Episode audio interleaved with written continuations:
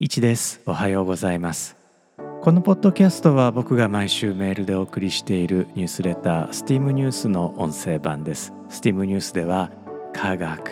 技術工学アート数学に関する話題をお届けしています。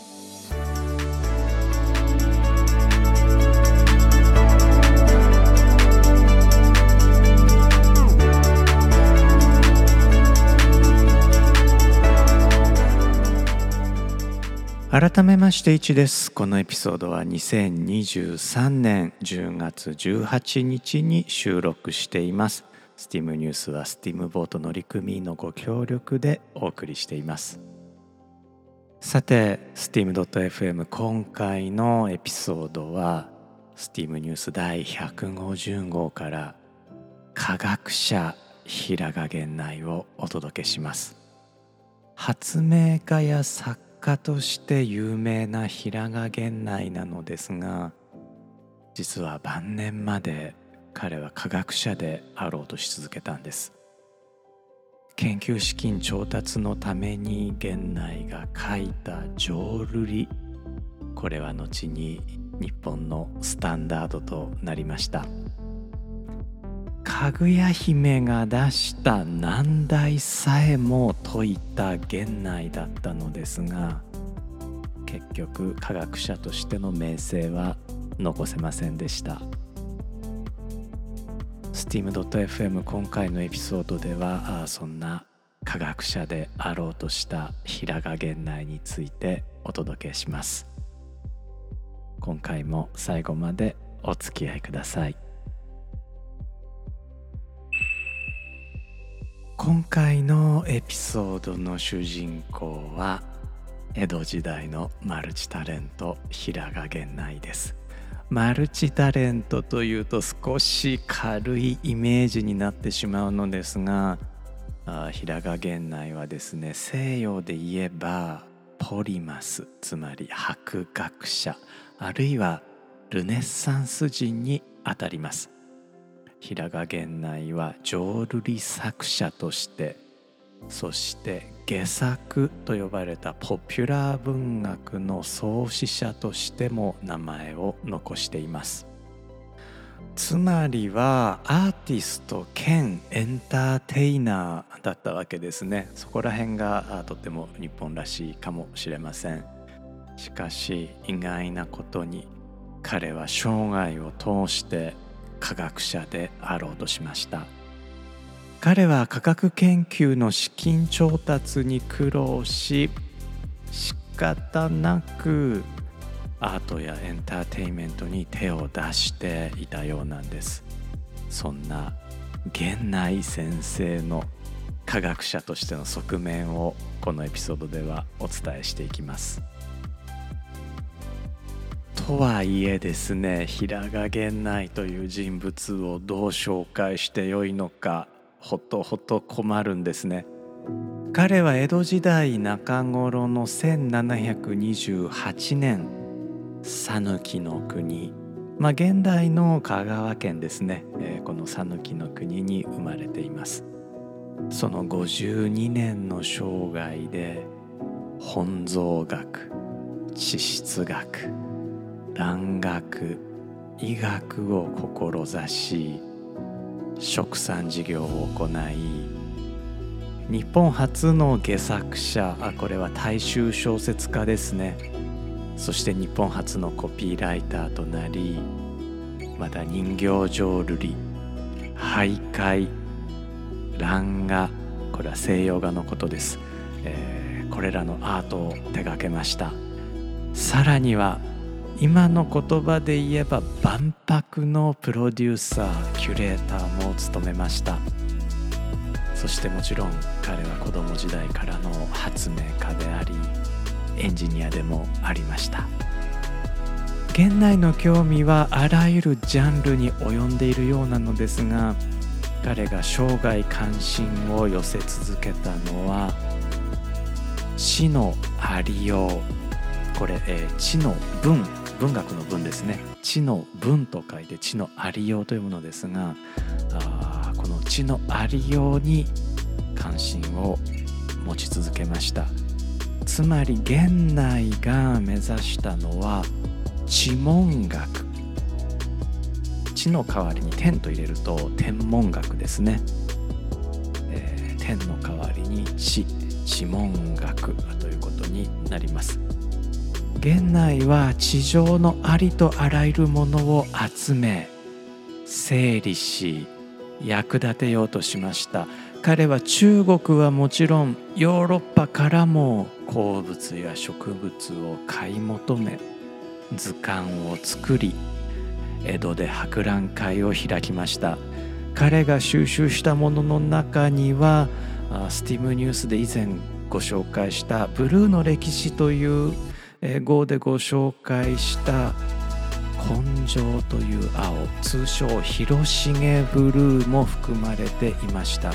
彼が日本で最初に広重ブルーを使ったんです。もし彼がいなければ日本の浮世絵も随分違ったものになったかもしれません。平賀源内は博覧会を開いただけではなくそのカタログを絵入りで出版もしています。カタログの名前は物類品質といい現在まで残されています。主な項目は医薬品なのですが第一項目がバラの香水ローズワートルであるように地上のあらゆる役立つものを集めようとしたようです。また当時知られていた中国製の医薬品カタログを一つ一つ吟味し修正を加える作業も行っています。江戸時代にこれだけのことをしたのですから莫大な費用がかかったのでしょう。平賀源内は江戸から長崎へ留学するための費用を捻出するために福内危害これ、えー、福は内鬼は外っていうふうに漢字で書いて福内危害と読むのですがこの福内危害のペンネームで人形浄瑠璃の台本を書いています。また貧家銭内貧家というのは貧しい家ですね。貧しい家でお金がない。貧家銭内の別名で内職もしています。かの有名なエレキテルも貧家銭内の名前でデモンストレーションをしています。彼の浄瑠璃の一作「心霊矢口の私」は「なんと2023年の現在でも上演されています。初演が1770年なのでなんと250年にわたる作品を作り上げてしまったのです。作家としてまあ超有名超一流のオスカー・ワイルドの「サロメ」が1893年なのでどれだけのロングセラーなのかということですよね。いやー250年ですよ。今だったらちょっといいこと言っても250秒で消化されてしまいません？4分10秒。250秒。いやほんとね平賀源内先生はすごい人ですね。いや横道にそれてしまってごめんなさい。ここから科学者としての平賀源内先生についてお話を戻していきたいと思います。本業の方もすごいんです。平賀源内は伊豆の温泉から防症という化学物質を生成することに成功します。この物質は現在の言葉で言う硫酸ナトリウムあるいはグラウバー塩にあたります。硫酸ナトリウムは現在ではありふれた化学物質なのですが当時は大変貴重で生薬としての薬効を期待されていました。日本では今でも人気の入浴剤として使われています。源内先生は硫酸ナトリウムの生成のように人の役に立つことをいつも考えていたんですね。実は彼のカタログ物類品質全6巻のうち最後の1巻は朝鮮人参あるいは高麗人参と甘書つまりさつまいもに当てられています。人参は当時究極の医薬品ともいえる存在でしたが大陸からの輸入に頼っていました。彼はその作り方を休耕食物である甘書とともにあまねく広めようとしたんです。もちろん自費で。本当ね頭が下がりますよね。ところでリスナーの皆さんはかぐや姫が結婚を求められた時に無理難題を持ちかけたことをきっとご存知ですよね。彼女の5つの難題のうちの1つはひねずみの皮衣を持ってこいというものでした。これは焼いても燃えない布のことで竹取物語の中で指名されたのは右大臣安倍の三牛なのですが彼は偽物をつかまされています。竹取物語の成立は9世紀から10世紀とされていますから平賀源内ももちろんこの伝説は知っていました。この燃えない布は紀元前からヨーロッパでは知られておりわずかながら中国にも伝わっていたようです。竹取物語の記述は中国から文献として伝わった情報に基づいていたのかもしれません。ともかく平賀源内は当時伝説だった燃えない布を作り出すことに力を注ぎます。そして驚くべきことに彼は成功するんです。一体どうやって？って思いますよね。平賀源内が資金稼ぎに手を出した鉱山開発の副産物として彼は滑石タルクという鉱物を手に入れます。この石を砕いて布状に折っていくわけですね。彼はなんとか2センチメートル四方の燃えない布を織り出すことに成功しますがそれ以上のサイズは制作できませんでした。残念とは思うのですがまあ僕も一人のエンジニアとしてよくぞここまでやったとも思います。石から布を織ったんですから。平賀源内は自身の長崎留学博覧会の開催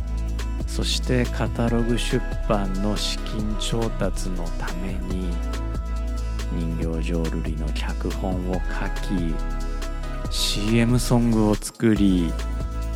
山師にまでなっています。彼の晩年の手記からは彼が本草学者知文学者としてこれだけ世間のために尽くしたのに世間からはただのやまし呼ばわりをされていると嘆いている様子が読み取れます。さらには自分自身が器用すぎたこと何にでも手を出したことを後悔するような歌を読んでいます。源内先生どうやら地文学現在でいう地球科学の探求者でありたいと願いつつあまりにも器用であったことそして研究資金を稼ぐためにあれこれと手を出したことを無念に思っていたようなんです。平賀源内は1779年勘違いと酔った勢いもあって殺人を犯してしまいます。その結果江戸幕府によって投獄され獄中死します。幕府は罪人の遺体を下げ渡さないのが慣例なのですが現代に関しては特例として下げ渡したようです。源内を引き取ったのは生前の親友にして蘭学者杉田玄白だったと言われています。玄白は次のような碑文を残しています。ああ非常の人非常のことを好み行いこれ非常なんぞ非常に死するや。1924年大正13年平賀源内は天皇より15位を贈られました。イギリスで言えばサーの称号を得たようなものでしょうか。源内はへとも思わないというふうに言っているかもしれませんが彼の生涯の功績が評価されたことを僕は嬉しく思います。僕は平賀源内の親友であった教科師、まあ、狂った歌の先生ですね。教科師太田南穂元号食産人の大ファンで平賀源内に対しては「ふーん山師でしょ」という程度の認識しかなかったんですね。ただ彼が太田南穂のデビュー作寝ぼけ先生文集に寄せた序文。味噌の味噌草木は上味噌にあらず。学者の学者草木は真の学者にあらずを読んで源内先生にも興味を持ち始めました。そして本草学者ひなが源内という本を見つけて読んでみたんですね。そうしたら平賀源内が常に科学者であろうとしたこといつも人々を豊かにすることを考えていたことそして器用すぎるがゆえに苦悩したことを知るに至ったんです。平賀源内が手がけたこと。例えば万博のプロデュースはまあ比べるのもおこがましいのですが僕たちが TEDx イベントとしてアイディアを動画で紹介していることに重なりますしまあそれどころかですね、えー、TEDx イベント開催に必要な経費を賄うためにまあ裏の仕事も随分させてもらっているんですね。もうそれこそウェブデザインのお仕事からネットショップを自分で開いたりとかまでもしています。まあ、これなんかもいちいち現内の副業が自分に重なります。まあ、もちろんね平賀源内の場合はその副業で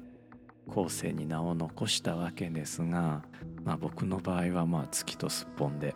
えーと、すっぽんの方ですかね、えー、ダメな方すっぽんですよね、えー、すっぽんの方でも全然比べるべくもないのですがちょっと自分を重ねたりも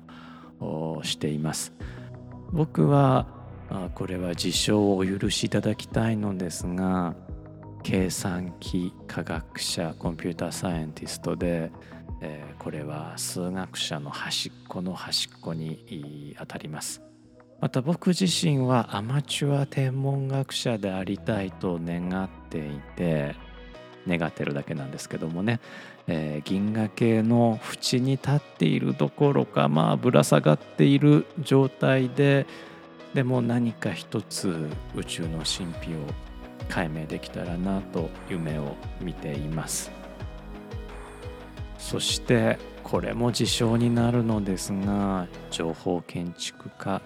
information architect として TEDx イベントと TEDx 動画のプロデュースを通して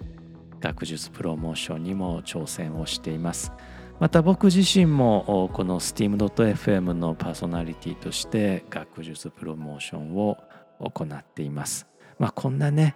えー、小さな番組ですがたくさんの方に聞いていただいていて2023年10月のアップルのピックオブダウィークの一つにも選んでいただけました。本当にねリスナーの皆様にはもう感謝しかないです。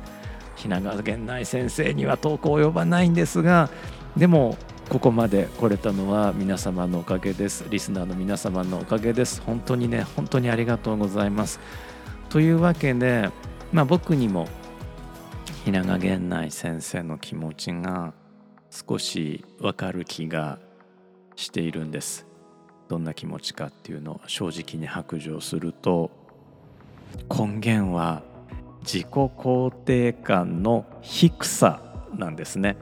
自己肯定感が低いから人の役に立ちたいと願うしあれこれと手を出すんです。これなら自分にできるかもしれないと思って手を出していくんです。彼は平賀源内は彼の周辺に学術、まあ、当時は蘭学を極めた杉田玄白であったりとかエンターテイナーとしての才能を発揮した太田南穂がいて彼らを超えられないと感じたあ苦悩を僕は身もだえして感じています。おっとお別れの時間が来てしまいました。最後まで聞いてくださってありがとうございました。あ今週はカラーの Wish Upon a Star です。Steam.fm の1でした。If I could wish upon a star